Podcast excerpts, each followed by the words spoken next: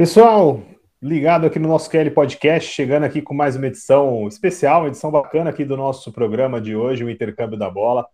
É um programa que fazemos aí, já tivemos a edição olímpica, edição de ligas, várias edições aí tratando, e hoje é uma edição muito especial, nós temos convidados, mas antes de tocar nesse tema, eu vou apresentá-los primeiro aqui para vocês. O primeiro vocês já conhecem aqui, é da casa, vem fazer os nossos programas aqui sempre é o Rômulo, que hoje está aqui logado como Paulo. Na última semana era eu que estava como Paulo, então a gente vai revezando aqui enquanto o Paulo não consegue nos presentear aqui com a presença dele, a gente vai utilizando o login dele aqui também, tá bom? Então, Rômulo, seja bem-vindo, cara. Boa noite, professor. Boa noite, David. Boa noite, Baltazar. Bora para mais um programa. Hoje vou de, de Paulinho, né? Espero incorporar aqui metade do conhecimento do senhor Paulo. Ah, Vamos lá, galera. E aqui estou recebendo também o cara que fez parte do, de alguns dos nossos programas aqui também, fazia parte lá do nosso grupo também de torcedores. Baltazar, nosso querido gremista, tudo bem, cara? boa noite, boa noite, professor, David, Romulo. Só não precisava citar a parte do gremista, mas fora isso, tá tudo beleza. Que seja um ótimo programa para nós aí. Ótimo programa para gente. Quero apresentar aqui para vocês, galera, um convidado que a gente está trazendo, um colega aqui, um amigo do Romulo trabalha já, tem uma experiência com o nosso assunto hoje, que nós vamos tratar bastante aqui de futsal, mas também tem uma, uma, uma larga experiência trabalhando com o pessoal em parte de futebol de sete, é, treinamento esportivo. Muito legal, ele vai trazer bastante conhecimento aqui para o nosso tema hoje, que é o David, cara. Seja bem-vindo, cara. Obrigado por ter aceito o nosso convite. Boa noite, professor. Boa noite, Baltazar. Boa noite, Rômulo. É um prazer estar aqui, que eu possa agregar para o podcast, porque seja um programa muito legal. Tenho certeza que será, cara. E a gente, como eu já tinha adiantado aqui, o nosso programa nessa semana vai falar sobre futsal, né? Para quem não tem ideia do que a gente está assim comentando, claro que sabe sobre o esporte, mas agora no mês de setembro nós teremos a Copa do Mundo de Futsal, né? Que normalmente acontece a cada quatro anos, seria no ano passado, mas foi adiada devido à pandemia. Então, para 2021, uma competição que será disputada lá na Lituânia. Tivemos algumas mudanças, quantidade de times, tudo, mas o olhar para a Copa do Mundo de Futsal, que chamou a atenção para a gente para que fizéssemos esse programa, faz a gente repensar alguma coisa estritamente dita ao futsal que está mais próximo da gente, que é o que? O seguinte: é, o brasileiro ele não pratica tanto o futebol de campo. Nós assistimos, nós, cada um de nós aqui, somos torcedores de, de um time, acompanhamos nossos times semanalmente, né, diariamente, as notícias, os jogos ali nos finais de semana, porém, muitas vezes a gente começa ali na escola jogando futsal, na quadrinha, né? O golzinho ali feito com, com tênis, muitas vezes, os conezinhos, quando pode fazer ali, mas tudo numa quadra ali de chão batido, no tradicional futsal, né? As peneiras, a maioria que acontece por aí, com uma molecada de 4, 5 anos, 6 anos de idade, muitas vezes começa no futsal. E aí, é, a gente tem esse problema que o futsal, ele acaba sendo o esporte do brasileiro, mas o brasileiro acaba não acompanhando tanto futsal. Eu tenho certeza que se a gente fizer uma enquete, por exemplo, no nossas, nas nossas redes sociais, que nós temos o Twitter, no Instagram, lá no, no arroba Esportes, perguntar assim, pessoal, fala o nome de três jogadores de futsal. Todo mundo vai citar o Falcão. Agora, os outros dois, eu não tenho nem ideia se vão completar ou se vão saber, ou se esse jogador vai estar na ativa hoje. Então, assim, é, é algo que, que é muito comum. O brasileiro não acompanha o futsal. E aí, esse eu começo... Te garanto, professor, que pelo menos um, metade vai falar o Fred. Metade falar o Fred. o, o, que, o que eu falo assim, que uma parte depois a gente também vai falar disso, mas ajudou a dar uma popularizada também no futsal, né? No, no, no âmbito todo do futsal. Mas assim, eu quero conversar com vocês para a gente poder falar sobre esse começo do futsal. É, a base dele que é feita tanto nas escolinhas, quanto na escola, na, na, na escola né, que a gente frequenta normalmente, quanto o que é feito na, nos clubes de base, né? É, esse trabalho que ele funciona, e aqui eu tenho três caras que trabalham diretamente com o futsal, é, desde de, da molecada até os mais adultos na, na Vaz aí por, pelo, por esse Brasil. É, mas é, esse trabalho que ele é feito, ele, ele é bem feito ou a molecada simplesmente vai para a escola, tipo, ó, vou bater uma bola, tipo, não tem muita ideia do que é o futsal? Vou começar contigo, Romulo, e aí a gente vai, vai, vai falando com, com todo mundo.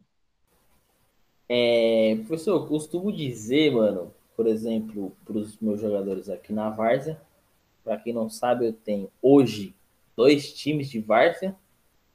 E a maioria da, do, dos garotos, eles jogam futsal, assistem futebol. É algo até que eu estava conversando com, com o Baltazar ontem, antes ontem, quando eu convidei ele para o programa, que é, eles assistem um, jogam outro. E essa é a essência. É, até mesmo quando se fala em escola. Quando você vai aprender, por ser sempre quadra, infelizmente as nossas escolas não têm estruturas para ter campo de futebol, então eles aprendem a regra do futsal, não do futebol. E por muitas das vezes, o, quando eles vão jogar na várzea, eles esquecem, eles apagam a regra do futsal, porque eles assistem o futebol. eu acho isso interessante, entre aspas, porque eu acho que a gente tem muito talento que se jogasse futsal, se quisesse mesmo seguir uma carreira no futsal, teriam boas chances de, sei lá, talvez não ser uma estrela, pô, mas ser um jogador ali que tivesse uma carreira, sabe? E, mas como sempre brilha o olho no questão do futebol, acabam não, não indo por esse caminho. E eu acho que é, se também gente tivesse um pouco mais de estrutura do futsal, eu falo por mim na minha época de escola, meu, futsal lá era o professor chegava, falava, ó, as meninas ficam sentadas ali parada e os moleques você solta a bola e deixa os moleques correndo atrás da bola por duas, por duas aulas e acabou, entendeu? Alguns, para não para não ser injusto, teve, sei lá, um ou dois que, pô, tentou passar uma regra a mais do futsal, né? É, eu tenho a minha tia, que também é professora de educação física, e ela é amarradona em ensinar futsal. Ela tem uma das, das equipes da, da, da escola dela, que ela treina normalmente quando tem campeonatos interclasses, né, interescolas. Ela tá sempre chegando próximo das finais, porque ela literalmente ensina futsal para os moleques, ensina a regra, ensina o jogo coletivo, ensina o posicionamento, e etc. E eu acho que esse trabalho é muito importante. Como não é feito sempre, na maioria das vezes, o pessoal, os moleques acabam indo muito confundindo o futebol com o futsal. É que nem você falou, acho que o futsal é o esporte talvez mais praticado do Brasil, né? Se, por exemplo, aqui em São Paulo, que nem é, o futsal nem é tão difundido, eu acho, quanto no Rio Grande do Sul, lá com, com o Baltazar, a gente já pratica mais futsal do que futebol. Imagina lá. eu, eu acho que bem, bem, bem nesse sentido. É, realmente, aqui o futsal ele é muito mais praticado do que o futebol. Uma por ser mais fácil do que é muito mais fácil você conseguir cinco para jogar do que onze, né? Fora a função, gasto, o custo de uma quadra aqui vira em torno de 80 reais a hora. Para você locar um campo, o valor é muito mais alto não tem tanta, tantos campos próximos. Aqui, quadra de futsal, você encontra. A cada rua tem uma quadra. claro que eu exagerei um pouco, mas são muitas quadras mesmo. Hum, queria continuar ali no que o Romulo estava falando. Eu concordo com ele. Hum, acho sim também que o futsal é um pouco ensinado errado de você chega antes da escola, você já pega uma bola, começa a jogar. Na escola não tem aquela progressão de você aprender. Você pega um, alguns meninos, o David e o professor Cadu, eles trabalham na área. Se eu tiver errado, vocês me corrijam. Eu apenas auxílio aqui, para quem não conhece, meu tem um amigo chamado Marcelo, tem um time de futsal, então treino junto com ele, uh, sub-15 que nós temos aqui, e o time principal sou que eu jogo. Uh, você pega um garoto de 14, 15 anos ali, quando ele não tem um contato nenhum com tática, ele, a primeira coisa que ele chega, ah, eu quero ser atacante. Eu quero ser, eu quero jogar na defesa. Então, eu acho que se você pegasse, modulasse ali, quando entrasse no primeiro ano, ó, nós vamos aprender as regras, depois a gente vai jogar futebol, futsal. Primeiro nós vamos aprender como se cobra uma lateral. Rapaz, isso ao longo da nossa conversa a gente vai debatendo isso. Uh, se você vai jogar num torneio, o juiz tem que reverter toda hora a lateral, porque ninguém sabe cobrar uma lateral de futsal. Mas é, é, eu acho que entra muito, muito nesse ponto. E o, o David trabalha. David, você trabalha atualmente com, com categoria, com base? É, é isso que você faz? Então, eu trabalho com iniciantes a partir de 9 anos, né? Mas também trabalho com, com base, com 11, com 13. E é primeiro que essa questão, tipo, a gente realmente, a gente joga futsal. A gente joga. E isso é cultural, né? Que o, quando a gente pega lá antigamente o futebol de rua, que era mais praticado, era um 3 para 3 um 4 para 4 Então isso já você já está inserindo no futsal. Era muito difícil ver um futebol de rua 11 para 11, né? Isso não existe. E aí, só que isso acontece muito. Então chega menino para mim que quer bater o lateral com a mão, que quer jogar o campo e se fala, ah, eu sou atacante. E você e o, o menino de 9 anos, ele nunca se inspira num jogador de futsal, né? Ele nunca fala assim, ah, eu quero ser o Guita, sou goleiro, quero ser o Guita. Não, sou goleiro, quero ser o Volpe, quero ser o Cássio, quero me inspirar nisso. Então, ele não tem essa referência do futsal, a referência dele é do campo. Para quem você torce? Ah, pro Palmeiras. Você conhece o Marechal Rondon? O que, que, é isso? O que, que é Marechal Rondon? Então tem muito isso também. Até tem mesmo muito. a questão da camisa, né? Porque hoje você fala, ah, você o que? Ah, eu sou 10 e faixa. Mas o cara não faz ideia de que a 10 no futsal é só um número ligado? O número exato. mesmo foda é o 12, não é o 10. Exato, exato. E uma, e uma curiosidade também que o David falou ali, é muito mais fácil hoje. Uh, pega ali o Ricardinho e o Tite. Se você mandar uma mensagem pro Ricardinho, que é hoje um dos melhores técnicos do futsal na atualidade, ele vai te responder. O Tite, vai. cara. Como é que você amigo, chega nele? O meu, é, o meu, é intocável. Exatamente. O meu amigo fez curso no Magnus e nós temos lá a página Unidos Anjos, se vocês quiserem procurar no Instagram. Mauro Sandri, preparador físico da seleção brasileira, nos mandou Gente mensagem. boníssima. A, a Cris, técnica do Magnus, nos mandou mensagem. O Ricardinho. E você pega a seleção brasileira. Você terá contato com algum deles? Nunca.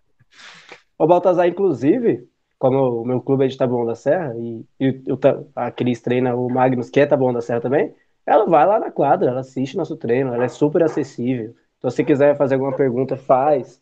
Ela é a pessoa. O futsal parece que é mais, que ele é mais próximo da pessoa. O campo parece que por ser campo, às vezes por ser um time grande, então beleza, o cara ele é top, ele não vai ter dúvidas, ele não vai discutir nem nada disso. Exatamente. Eu... É, quando acaba o jogo do futsal, os jogadores e a torcida têm uma aproximação bonita ali, aquele envolvimento, a paixão aqui que tem principalmente no sul. Uh, aí você vai num jogo de futebol, é aqui, ó. É aqui, ó. É um abano e deu. E, e, se quiser, joga a camisa de longe. Se sinta satisfeito. Exatamente.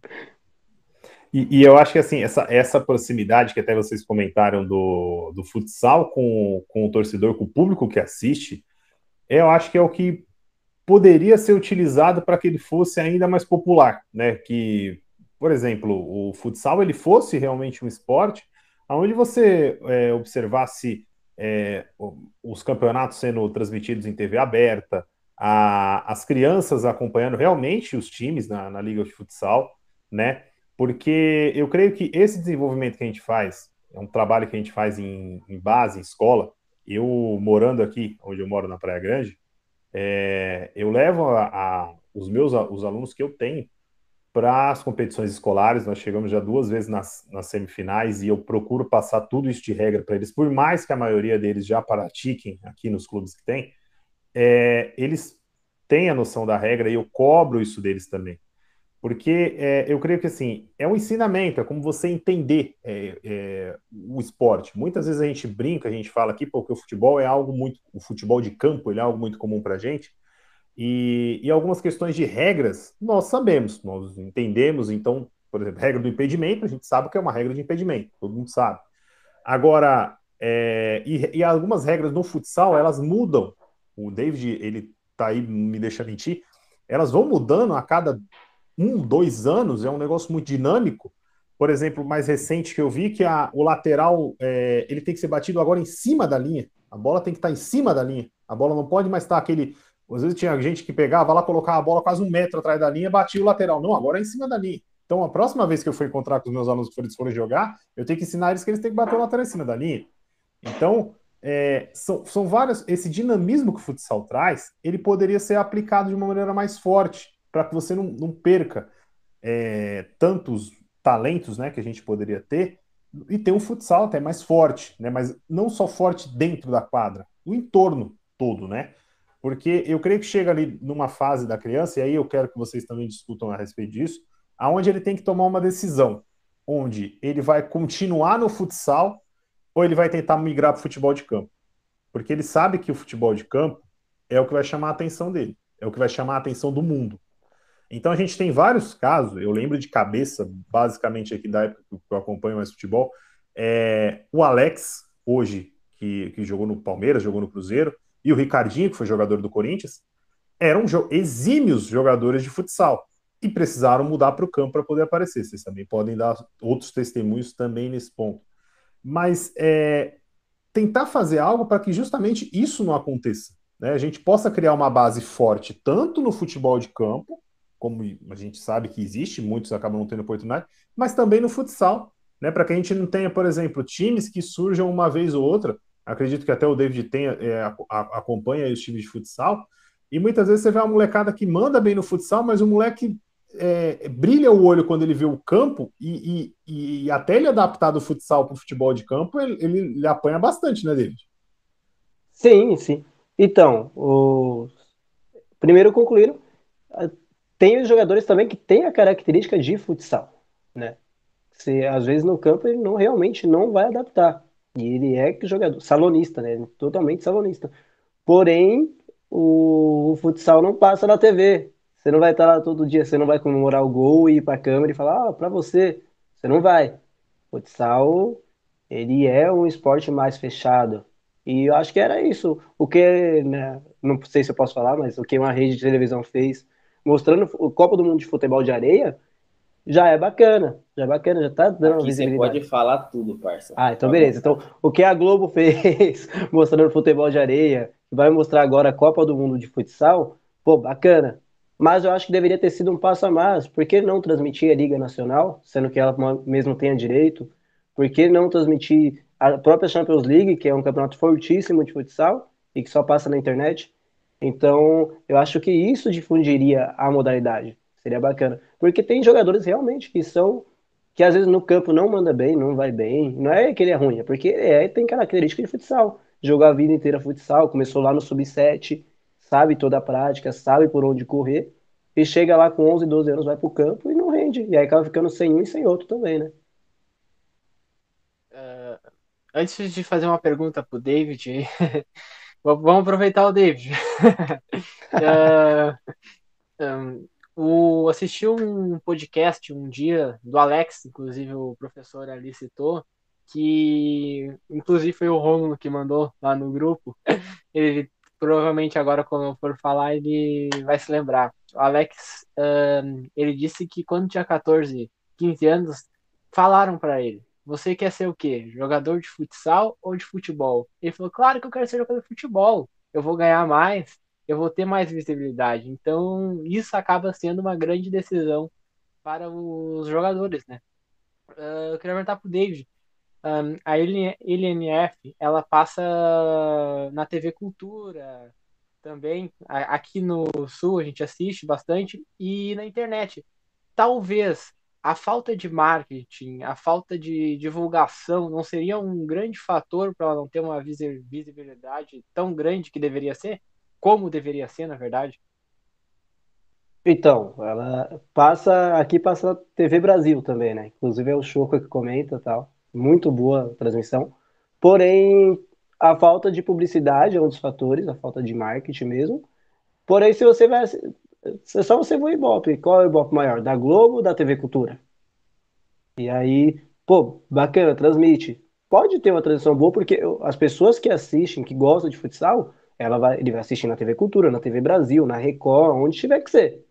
Mas, pô, se você vê um comercial na Globo e vê que vai passar, é outra coisa de você ver um comercial na cultura. O público é totalmente diferente. A Globo é uma mídia de massa as pessoas vão assistir mais a Globo. Então, Pô, eu vejo muitas vezes, o, comparando com a automodelagem, o vôlei, o, passar no Globo Esporte, ó, hoje vai ter um jogo de vôlei na Sport TV. E você não vê isso no futsal. De repente, esse tipo de marketing já atrai as pessoas.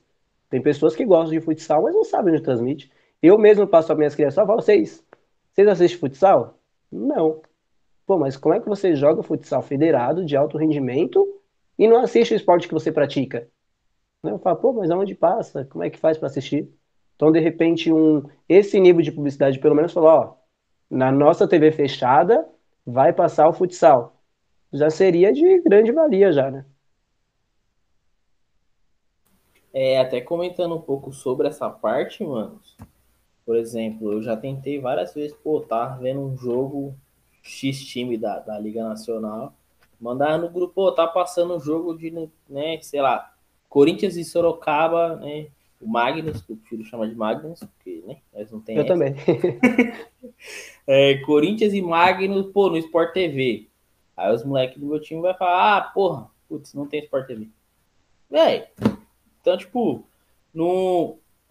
o futsal hoje, ele é um esporte acessível, o campeonato futsal, ele não é nada acessível, tá ligado? É, até eu comentei, não lembro na onde nem com quem, que eu achei uma baita de uma burrada a Liga Nacional fazer o seu streaming, né? Eles estão jogando, acho que a é TN, TN Sports, se eu não me engano. Isso, TN Sports. E, e eu achei uma baita de uma burrada, porque eles não têm um apelo gigantesco. Então, assim, pô, se, vo, se você não, não tem uma quantidade absurda de pessoas te vendo. Você vai reduzir porque precisa cobrar. Tipo, beleza, eu entendo que eles precisam de, de né, retorno financeiro, mas pô, coloca esses jogos no YouTube, faz uma campanha foda por um ano, dois anos, vai gerar audiência, o pessoal vai pegar um gosto, vai se interessar mais, vai gerar audiência para os patrocinadores dos times, e aí depois de um ano, dois anos, você vai e, e faz o seu stream ali cobra, tá ligado? É mais ou menos, é, guardado as proporções, é uma estratégia do próprio Netflix. Os caras começaram com um preço lá embaixo, todo mundo assinou. Agora que eu já tenho essa bosta, sei lá, 10 anos, eu vou pagar os 55 conto que eles vão me cobrar, tá ligado? Não vou cancelar, porra. Já tá lá essa merda. Então, tipo, eu acho que eles deveriam ter feito isso, tá ligado? Porque se você pensa na TV aberta, não tem. Você pensa na TV fechada, pô, é TV fechada, você já tem que pagar para ver. Então, beleza, vamos levar pro stream. Aí você vai e cobra. Eu, ach, eu achei uma jogada não muito inteligente e que acaba prejudicando o futsal como um todo, né? Até mesmo o desenvolvimento dos times para ir atrás de mais recursos, etc. Então, Talvez... eu. Pode falar, Baltazar, pode falar. Pode falar, David. Não, então, eu vejo que muito isso, por exemplo, da estratégia de marketing, são próprios tiros nos pés que as organizações, né, as federações e confederações dão.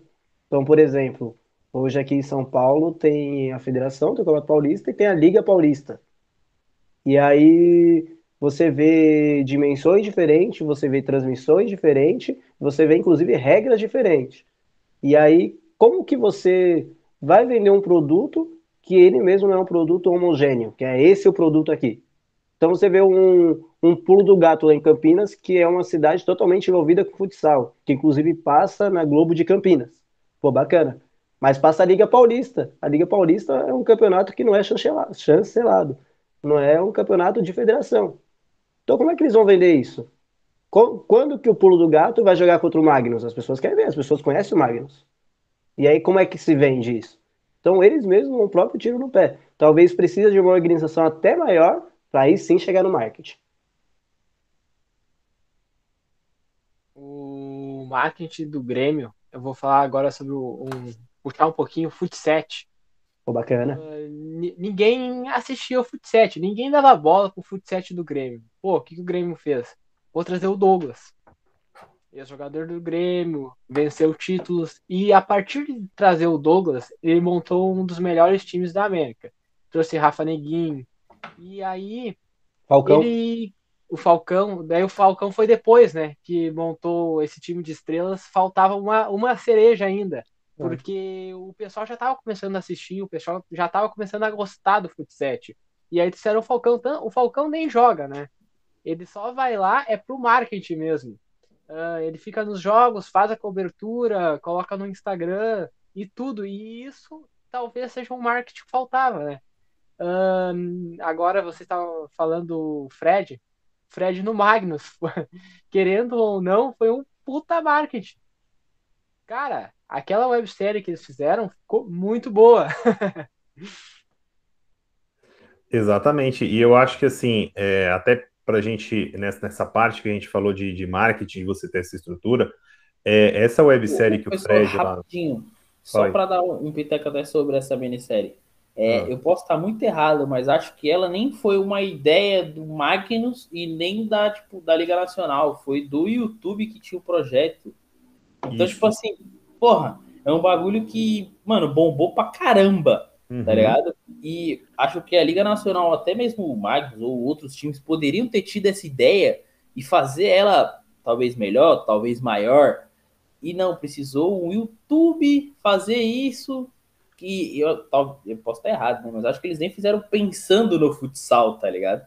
Não, e, e, e, o que eles, o, o, pelo menos até o que eu vi de uma entrevista até do próprio Fred, ele falou assim que a, eles estavam procurando a figura. Quando eles encontraram a figura central, que era o Fred, é, eles pensaram no projeto de se desenvolver.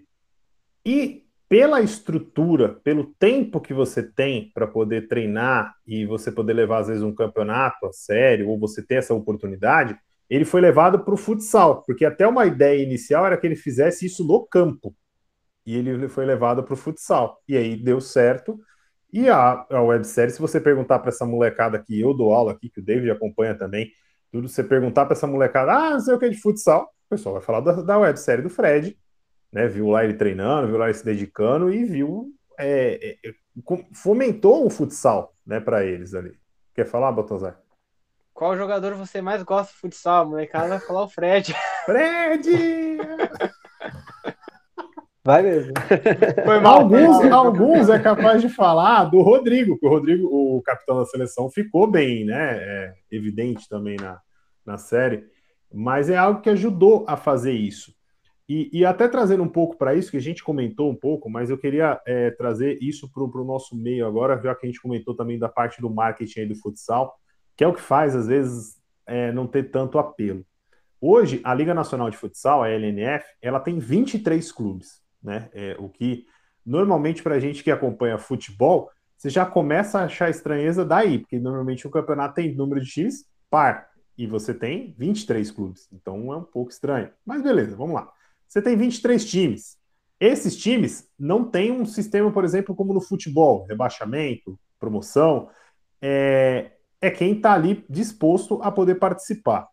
É, desses 23 times, é, pelo, pelo que eu verifiquei aqui, apurei aqui das informações, é, são incríveis. São, vou contar aqui, ó, tá, tá até aqui anotado, 7, são 12, são 15 equipes da região sul. 15.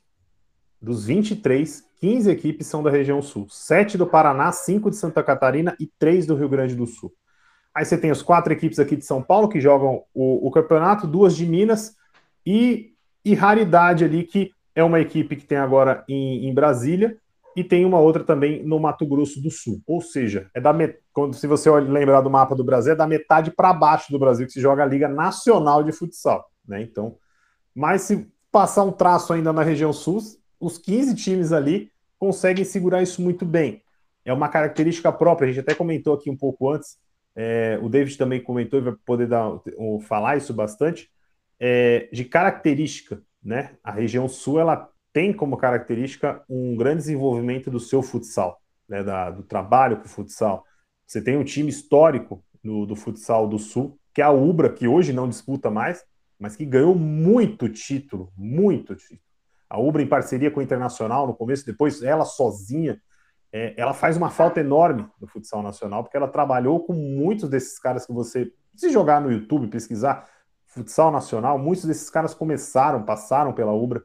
Então, tem o Carlos Barbosa, tem o, o Atlântico de Erechim também, um time muito forte da região. Então, assim, você tem um trabalho nessa Liga Nacional com, com grandes equipes dentro do futsal. O que me leva a, a, a crer o quê? E a gente poder discutir. Quais essas equipes que conseguem ter uma estrutura, por exemplo, para a gente poder fazer uma base em que você comece tendo um time ali da base, como por exemplo o David faz o trabalho com sub-9. Do sub-9 até esse cara chegar no profissional. É, o que a gente conhece, assim, quantas equipes que a gente consegue visualizar isso, né? E aí já vou jogar para o David aqui também para ele poder comentar, porque olhando assim para as equipes que eu, que eu vejo, tirando, claro, o, o Corinthians com a estrutura que a gente vê, acho que o Carlos Barbosa lá no Sul consegue fazer isso muito bem, né, David? Sim, sim. O, é, o Corinthians e o Carlos Barbosa acho que são os principais trabalhos que vêm da base, né, no momento. Mas assim, só voltando, que você falou até da Liga Nacional, das equipes que jogam no Sul, para mim, o campeonato mais democrático que tem no futsal, em, em tese nacional, é a Copa do Brasil, né? Porque, por exemplo, a Copa do Brasil, essa semana o Ceará eliminou o Corinthians. Então você já começa, opa, Ceará? Como assim? É, o Ceará Esporte Clube eliminou o Corinthians de uma Copa do Brasil. Porém, a Liga Nacional, talvez o problema maior dela seja porque ela seja cara. Cara, são muitas viagens. Então, por exemplo, em um ano teve o Chauzi, né, do, do Pará, que tentou participar. Só que além de cara. Esse era o time que, que o dono jogava, não era? Isso. Isso. Mano, eu vi uns jogos desse time, os caras jogavam com goleiro linha o, o, jogo inteiro, bicho. E, e não tinha como ganhar. Era isso. Cara, era uns 16 a 0 por jogo. Então, é, assim, é a questão de difundir mesmo. Eu acho que foi como a gente falou do marketing. Pô, a Liga Nacional é um campeonato bacana? É. É um campeonato visível? É. Mas é um campeonato caro que não dá para clubes tradicionais participarem, porque eles vão investir no campo. Então, pô, seria bacana ver o Ceará disputando a Liga Nacional. Seria bacana você ver um América Mineiro que tem um time de base, pô, disputando a Liga Nacional. Seria bacana. Traria mais apelo, inclusive, né? Ter time de camisa de tradição, principalmente lá do Nordeste, que a torcida é sensacional. Então, o Remo do Pará, pô, a torcida vai abraçar, é o time. E não tem, né? Então, por ser muito caro. Mas esses trabalhos de base, é, o Corinthians faz muito bem, né? Então, você pega o Corinthians que só batia na semifinal, semifinal era contratação, parecia o Palmeiras da Crefisa. Contratação, contratação e, e não, não rendia. Quando no primeiro ano que o Corinthians mudou, que deixou o Bié de técnico, que era técnico do Sub-20, e subiu mais que a metade do time Sub-20, o Corinthians foi campeão da Liga. Então, acredito que esse trabalho a longo prazo no futsal, ele seja a principal receita. É o que a CBF faz também, a CBF teve um, um tempo muito grande de contratação, contratação. Hoje investe na base e chega também bem, apesar dos últimos campeonatos né, não estar tá tão bem. Mas é, tricampeão seguido de Libertadores, chegou em duas finais de Mundial. Então, esse trabalho de base é muito interessante. Até o Magnus mesmo, com o Leozinho, o Leozinho, o maior, né, foi eleito o melhor jogador jovem do mundo então, até o próprio Magnus faz, só que o Magnus ele utiliza uma estratégia diferente de base, né? Que é, tem dois times, tem o próprio Magnus e tem o Atlético Sorocabana, né? Mas é um trabalho muito interessante também. Até para a gente poder e, e, só dar um toque dentro disso do que a gente falou de, de trabalho da base e de marketing. É, Atualmente, pelo que a gente acompanha assim no futsal, o Magnus é o maior time de futsal do mundo? Do mundo? Pra, pra do mundo. É, é que, tipo, na Espanha, o futsal é que, também assim, é muito gente, forte, tá ligado? Sim, a gente, a gente até teve essa, esse comentário uma vez no grupo, né, Romo, de, da, da Liga Brasileira, ela talvez ser muito forte, mas de estrutura a Liga Espanhola ser melhor. Sim, a gente falou sobre isso lá. Então, tipo, Pra mim é. Porque, mano, os caras são muito bons. São muito absurdos. Entendeu? Quando eles vão pra Mundial, putz. Mas é, não, dá pra negar que o futsal na Espanha também é muito difundido. Tá ligado? Mano, eu, eu há uns três anos atrás eu acompanhava a Liga Nacional de Futsal da Espanha. Por quê? Porque, por curiosidade, não sei qual o motivo, por todos os jogos passavam ao vivo no YouTube, tá ligado? E depois de uns dois anos, eles foram fechar e venderam os streamers deles. Não sei, ver difícil pensar, né? De um jeito estratégico e lógico. E aí foi por isso que eu parei de ver, parei de acompanhar um pouco. Mas quando eu via, mano, era sempre estádio lotado, uma estrutura muito da hora. Ginásio. Isso a gente... É, o ginásio. tá vendo? As manias do futebol, tá vendo? É assim que, é assim que nós pegamos. E, e, e a gente vê os jogos aqui no Brasil e é a mesma coisa. Os ginásios estão sempre lotados, tá sempre cheio. Só que, é, até falando um, um, ponto de algo que eu né, fui. Pô, fui ver um jogo da ABB e do Magnus. Mano, o ginásio estava lotado. Só que a entrada era de graça, tá ligado? Então, tipo, por exemplo, é, não sei se o objetivo da ABB, por exemplo, é faturar dinheiro, ter receita, etc. Mas é, eu posso estar até tá errado. Mas eu, até onde eu sei, muitos clubes cobram, tipo, sei lá, 5 reais, 10 reais de entrada. Como é que você faz receita com um dinheiro desse? Não, não tem como.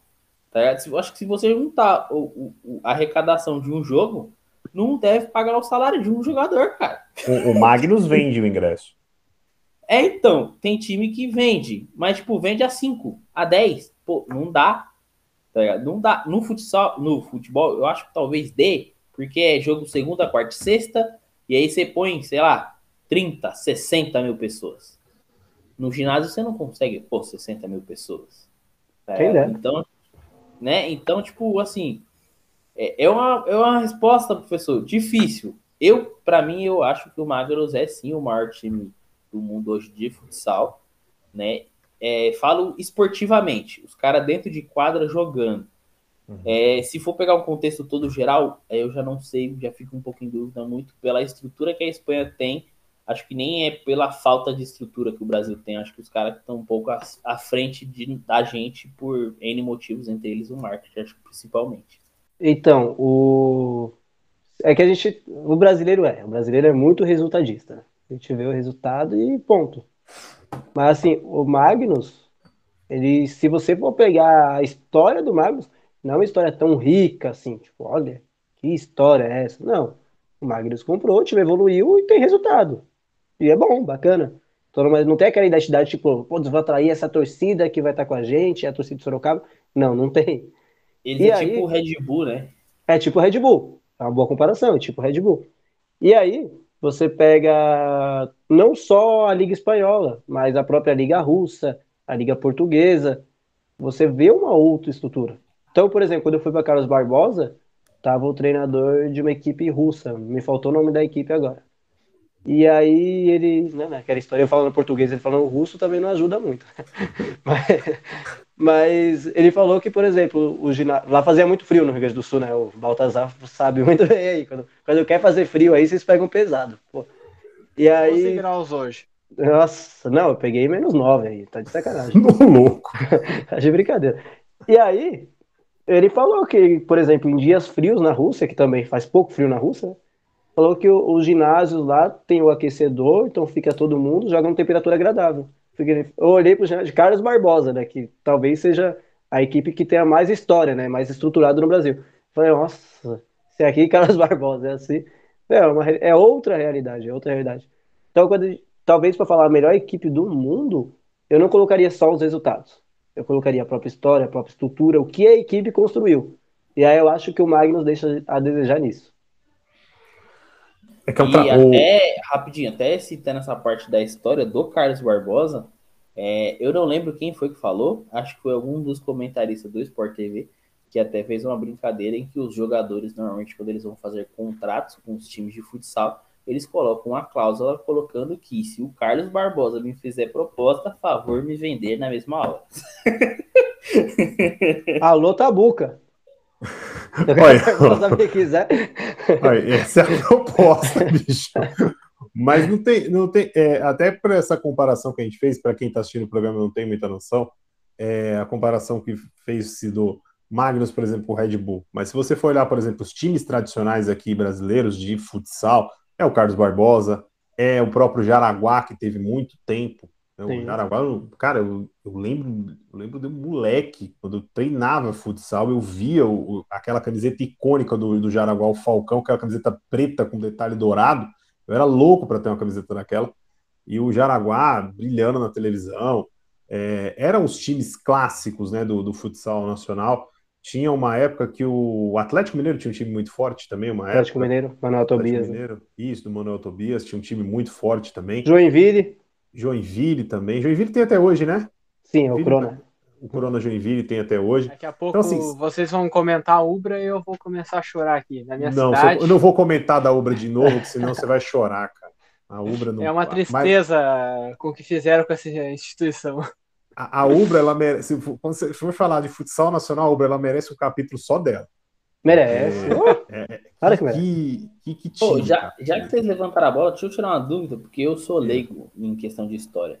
A Ubra é, era um clube, um clube, um... ou a Ubra é tipo uma marca, tipo Crona, tipo Magnus? É, ela é uma instituição de ensino superior, onde tem um complexo de treinamento gigantesco, só fica atrás da dupla Grenal aqui no Rio Grande do Sul, pequena. e ela tem hospitais e tudo ah, assim. Entendi. É muito bem estruturada. Cara é então, é foda mesmo.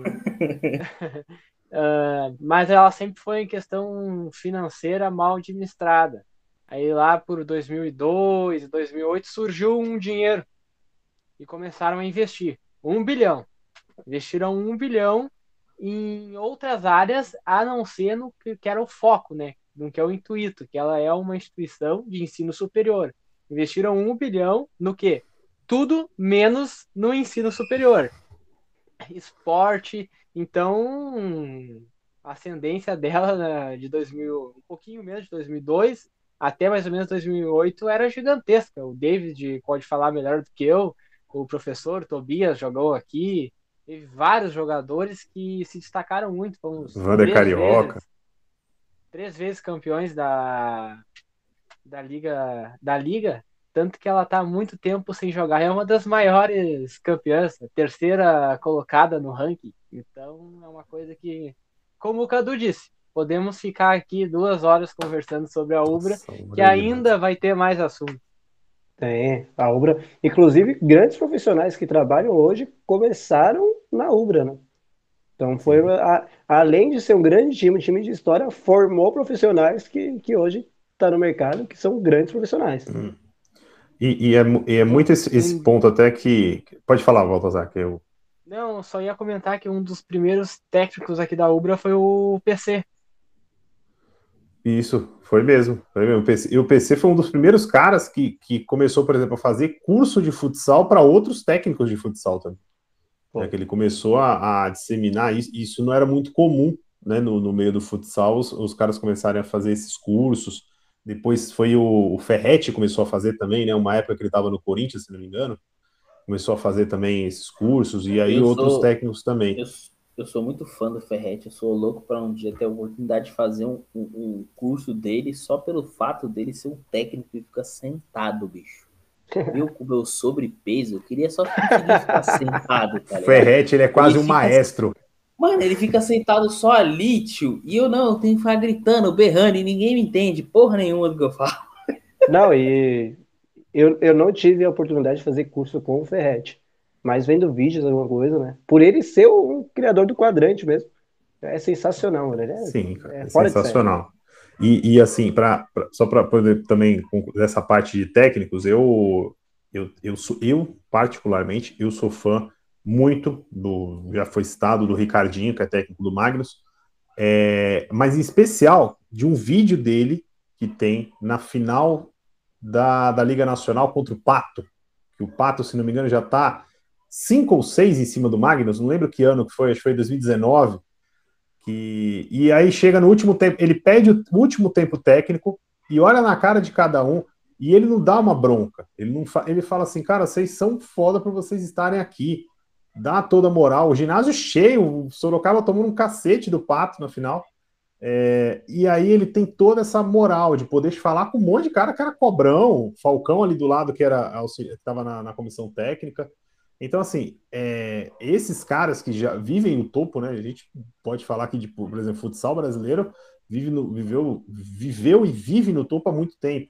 Mas é, saber lidar com as derrotas, você vê esses caras realmente, PC de Oliveira, Ferretti, Ricardinho, o próprio Bier no Corinthians, é, são caras muito acostum, acostumados e, e que sabem lidar com esse tipo de situação também, né? É, e até na, na, na, agora me fugiu só da questão aqui do, do, dos clubes, né, que a gente estava falando antes. é, eu sempre fico preocupado, principalmente no futsal, quando não quando você não tem uma, quando você tem uma continuidade. Por exemplo, Carlos Barbosa faz isso. A gente já tem um time lá do, do Joinville que já vem desde antes, eu já crona. Mas principalmente com aqueles projetos que surgem, formam um baita time e do nada, no final da temporada, acaba. É um negócio assim que é muito complicado porque você às vezes vê surgir um polo de futsal em determinado lugar. Vou falar isso, vou dar um exemplo, porque teve um que surgiu aqui perto de onde eu morava, é, da onde eu moro, no caso, e, e, parecia que ia ser algo muito forte. O Santos, quando veio o Falcão. O Santos formou uma base ferrada. Ferrada. O Ricardinho jogava ainda. E o Santos formou um baita time, foi campeão da Liga Nacional de Futsal. É, e parecia que ia se desenvolver o futsal aqui na Baixada Santista através do Santos, que tinha um baita time de futsal e que, para quem não sabe da história, o Santos criou um time de futebol no campo da base, com sub-12, sub-11 ali, por causa do Neymar, porque o Neymar jogava no futsal do Santos, só que o Neymar queria ir para futebol. E para não perder o Neymar do futsal para outro time, por exemplo, a Portuguesa Santista, que tinha base de, de futebol de campo, o Santos criou. Então, é...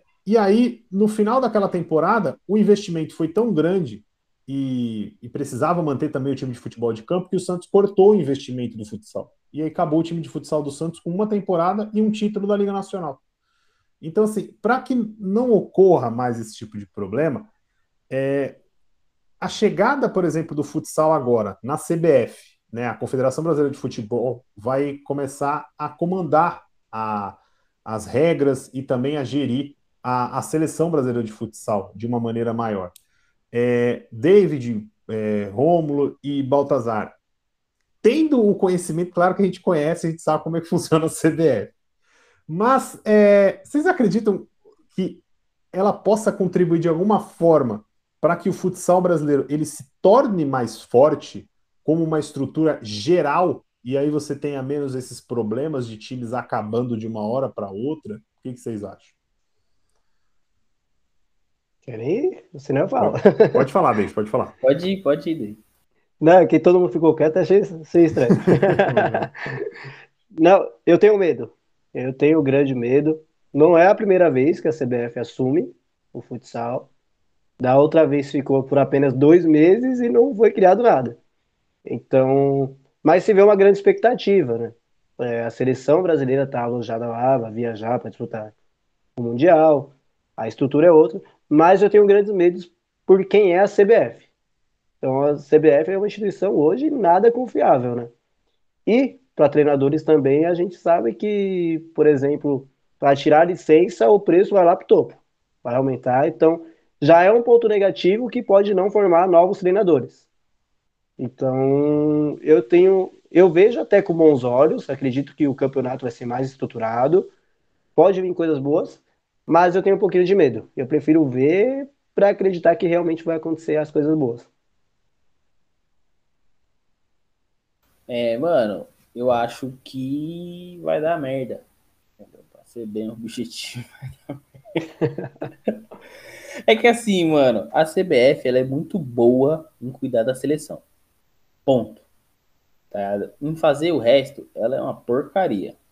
Tá então, tipo, talvez seja o que o David mencionou. Pô, a estrutura ali para a seleção vai ser da hora, vai ser bacana, vai acontecer. Mas uma estrutura geral para o futsal eu não vejo eles fazendo.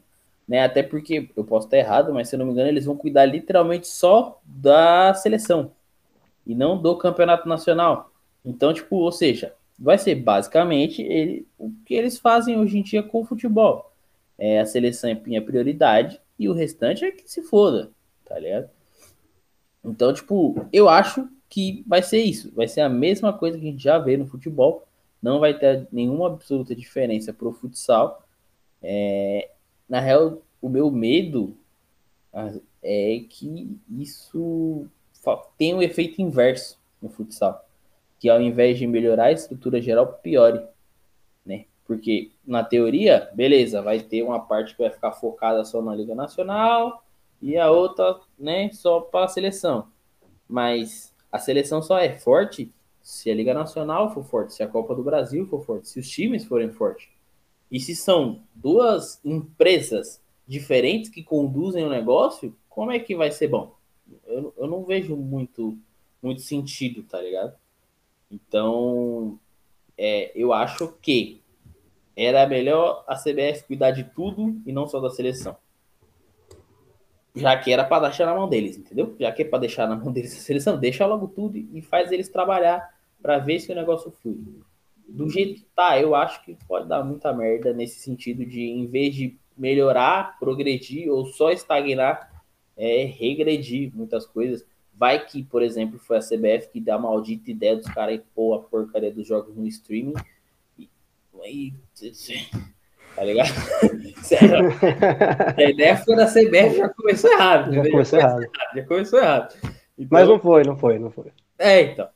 Mas isso é o que eu acho. Acho que, infelizmente, não vai dar bom. Espero muito, torço muito para que eu esteja errado, porque o futsal de várzea em São Paulo é monstruoso. Não sei muito como é nos outros estados, mas pelo pessoal que eu já troquei ideia, não tem igual, tá ligado? A gente até citou aqui, por exemplo, o Vander Carioca, que é da seleção, já foi histórico pra caralho se você for em alguns campeonatos aqui da Zona Leste, você vai achar ele jogando uma bola lá, ganhando uma boa grana para isso. Entendeu? Então, tipo, é, o futsal, mano, para mim ele precisa evoluir. Eu acho que a CBF, infelizmente, não vai fazer isso acontecer. Eu acho que se a CBF ficasse com tudo, seria pior ainda, porque já cuida do campo, já cuida. Então o futsal poderia ter ficado de, mais de lado ainda, né? A CBFS trabalha para isso, trabalha pelo futsal. Agora, se tem a CBF cuidando de tudo, com certeza, talvez se tenha alguma verba de lei de incentivo que fosse para o futsal, iria para o campo também. Ou para os bolsos dos dirigentes, sei lá. Tem isso também, tem essa parte é, que hoje a CBF, né, ela toma conta aí da seleção brasileira de futsal.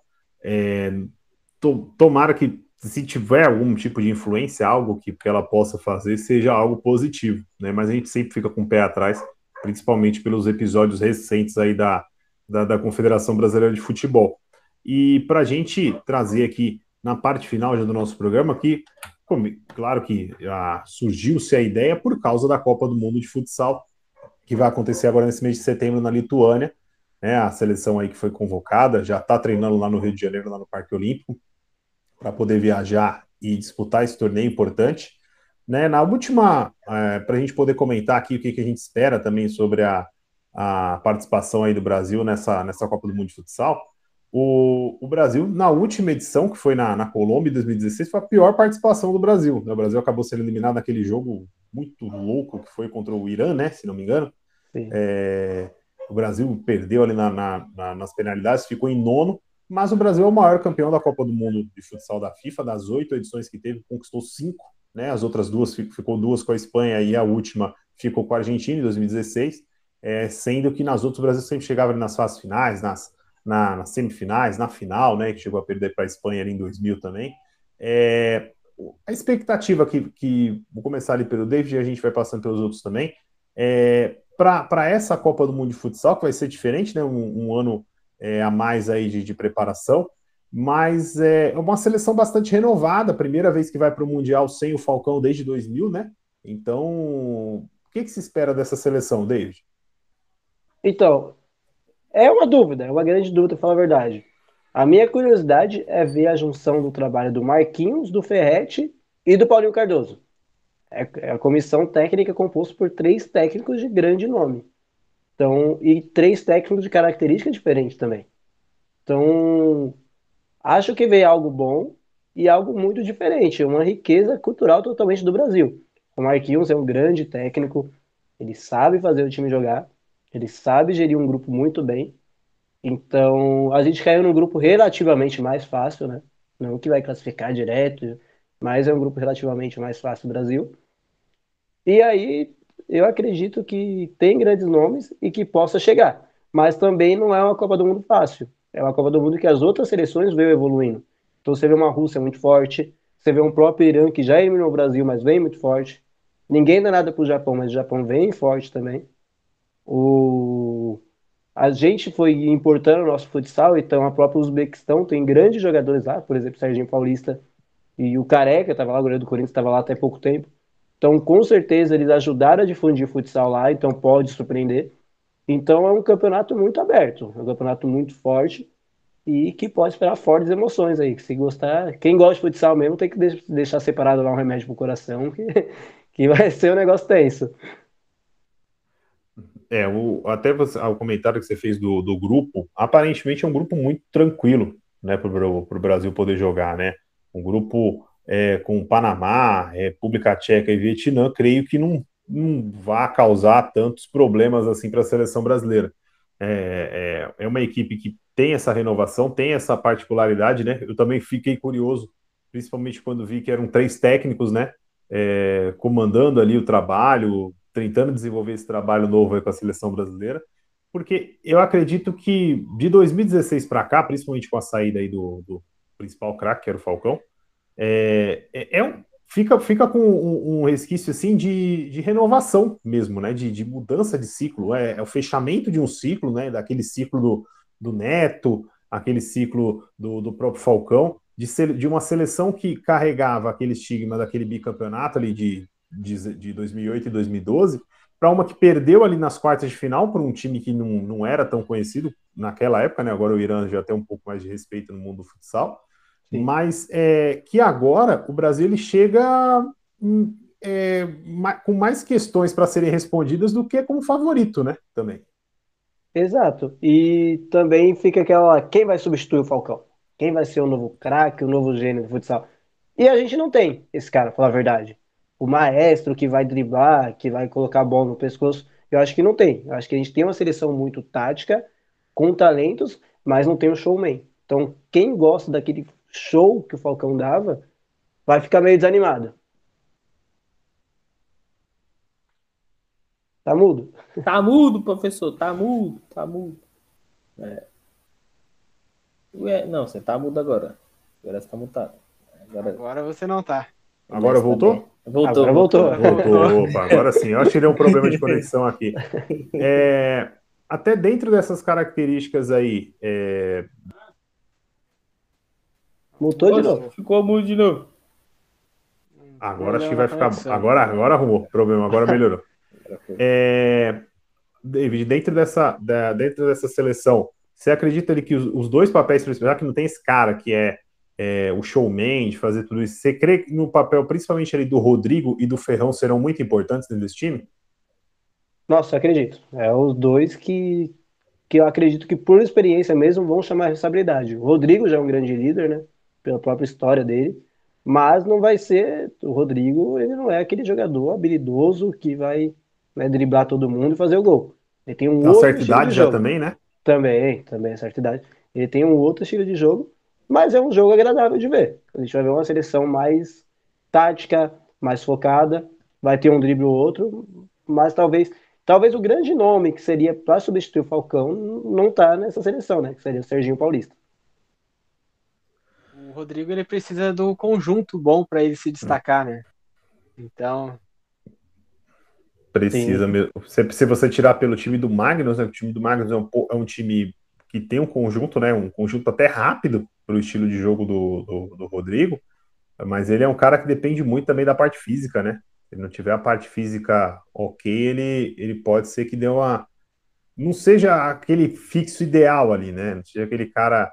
Mas eu, creio que a gente possa fazer uma, uma Copa do Mundo ali importante, decente. Creio que possa, quem sabe, chegar ali na, na, na fase final, né? Não é, não é não permitido sonhar, né? mas o Brasil é, é sempre uma força dentro do futsal, é que causa um pouco de, de, de, estranheza chegar num ponto e a gente não ter a referência, né? Eu creio que uma, comparação que a gente faz tanto assim com o futsal, seja, por exemplo, para a Argentina, a primeira Copa, quando jogou sem o Maradona, é, talvez alguma coisa assim para a gente sem o Falcão. Né? Você tinha aquela referência que era muito clara dentro do time.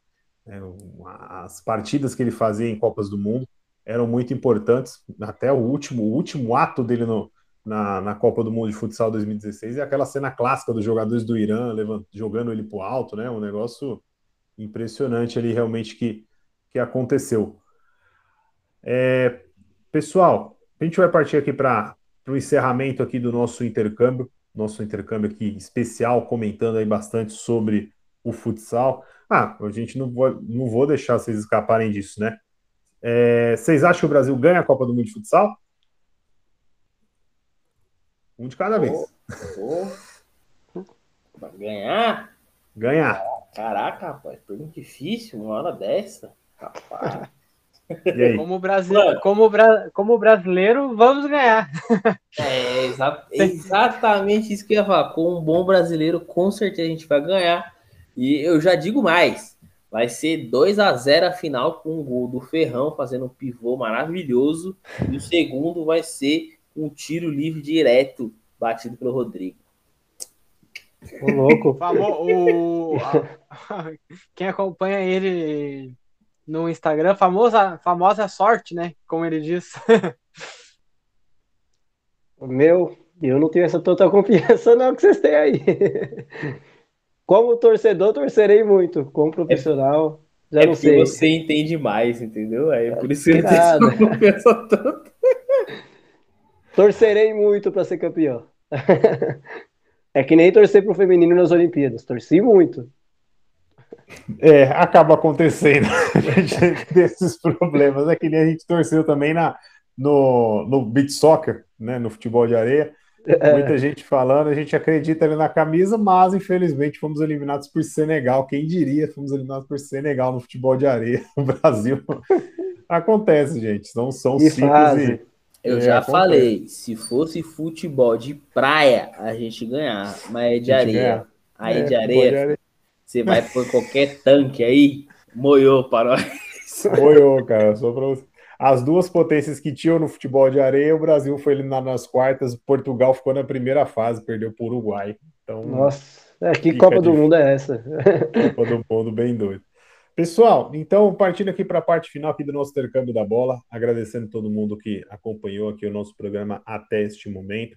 Agradecer primeiramente aqui ao David pela disponibilidade, por toda a informação, tudo que trouxe aqui para a gente, cara. Muito obrigado. Se quiser ah, deixar seus agradecimentos, seus abraços aí para todo mundo aí do futsal. Obrigado, cara, mais uma vez.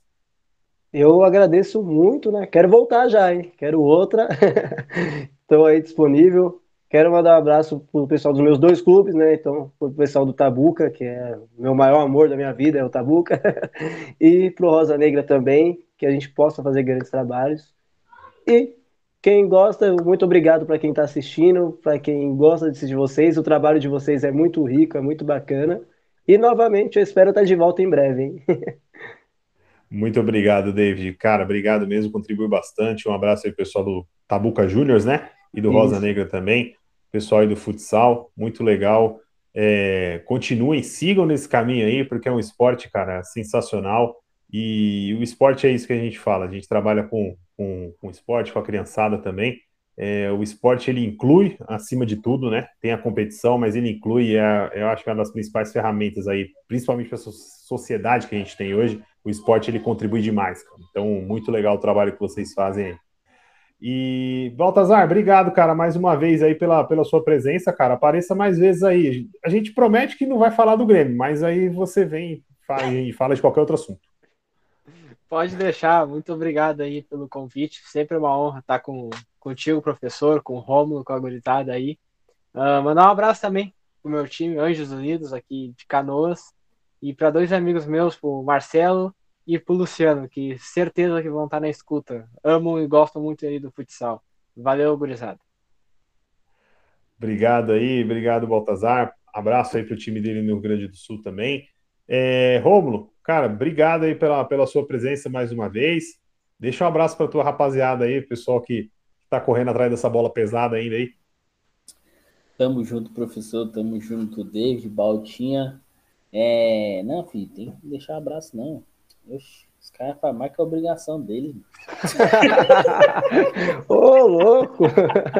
Aí depois o time jogadores... corre, quero ver. É, corpo mole no próximo jogo dos é, jogadores. Vou te derrubar.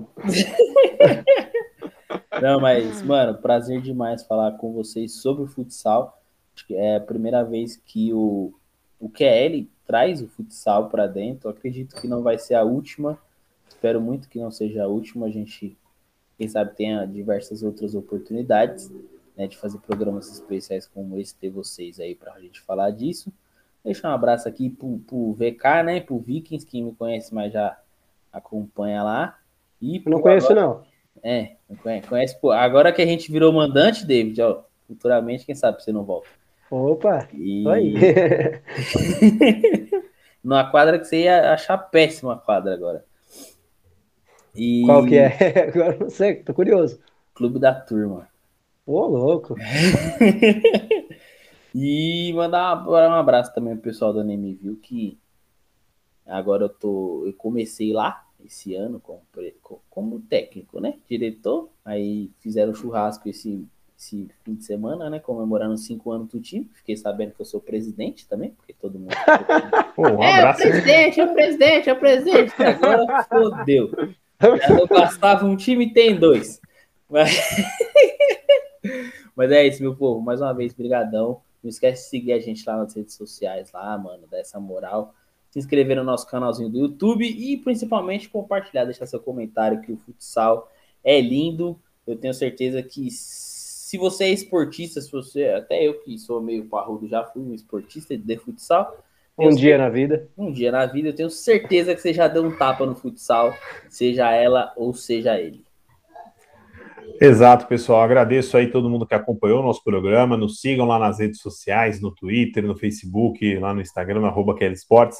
Quero também deixar um abraço para o pessoal é, daqui da, da minha cidade, de Praia Grande, porque eu, eu não citei isso durante o programa para eu não ser xingado, mas eu sou árbitro da Liga Praia Grande de Futsal. Então, deixar um abraço para eles, principalmente o pessoal do Oceano Praia Clube, que é o principal clube aqui da, da cidade, disputa ah, os campeonatos aí da Federação Paulista. Gente boníssima, muito... pessoal, hein? Gente Sim, boa, o pessoal que faz aqui, o é Caio. Você mais rouba, né, professor? É nada, o pessoal, gente boa pra caramba. Tem Caio, a parceria Igor. aqui com isso, o pessoal que faz o trabalho com o Grêmio, aqui, núcleo de captação do Grêmio. É, então, muito legal o trabalho que eles fazem aqui na, na região de Praia Grande.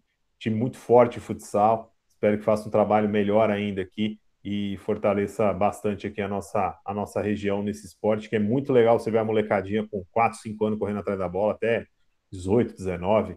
Então é muito bacana você ver essa molecada humana aí dentro do futsal é um esporte que eu, eu sinceramente, eu sou apaixonado. Gosto muito de futsal. Se eu tiver um tempinho, às vezes está passando na TV, eu paro, assisto. Se tiver um jogo em alguma quadra, paro também para assistir. Jogar, a gente tenta, né? Mas a gente ensina melhor que joga. Então, a gente vai seguindo nessa daí, então. Beleza? Pessoal, um abraço, valeu e até a nossa próxima edição aí do, do intercâmbio. Valeu, mano.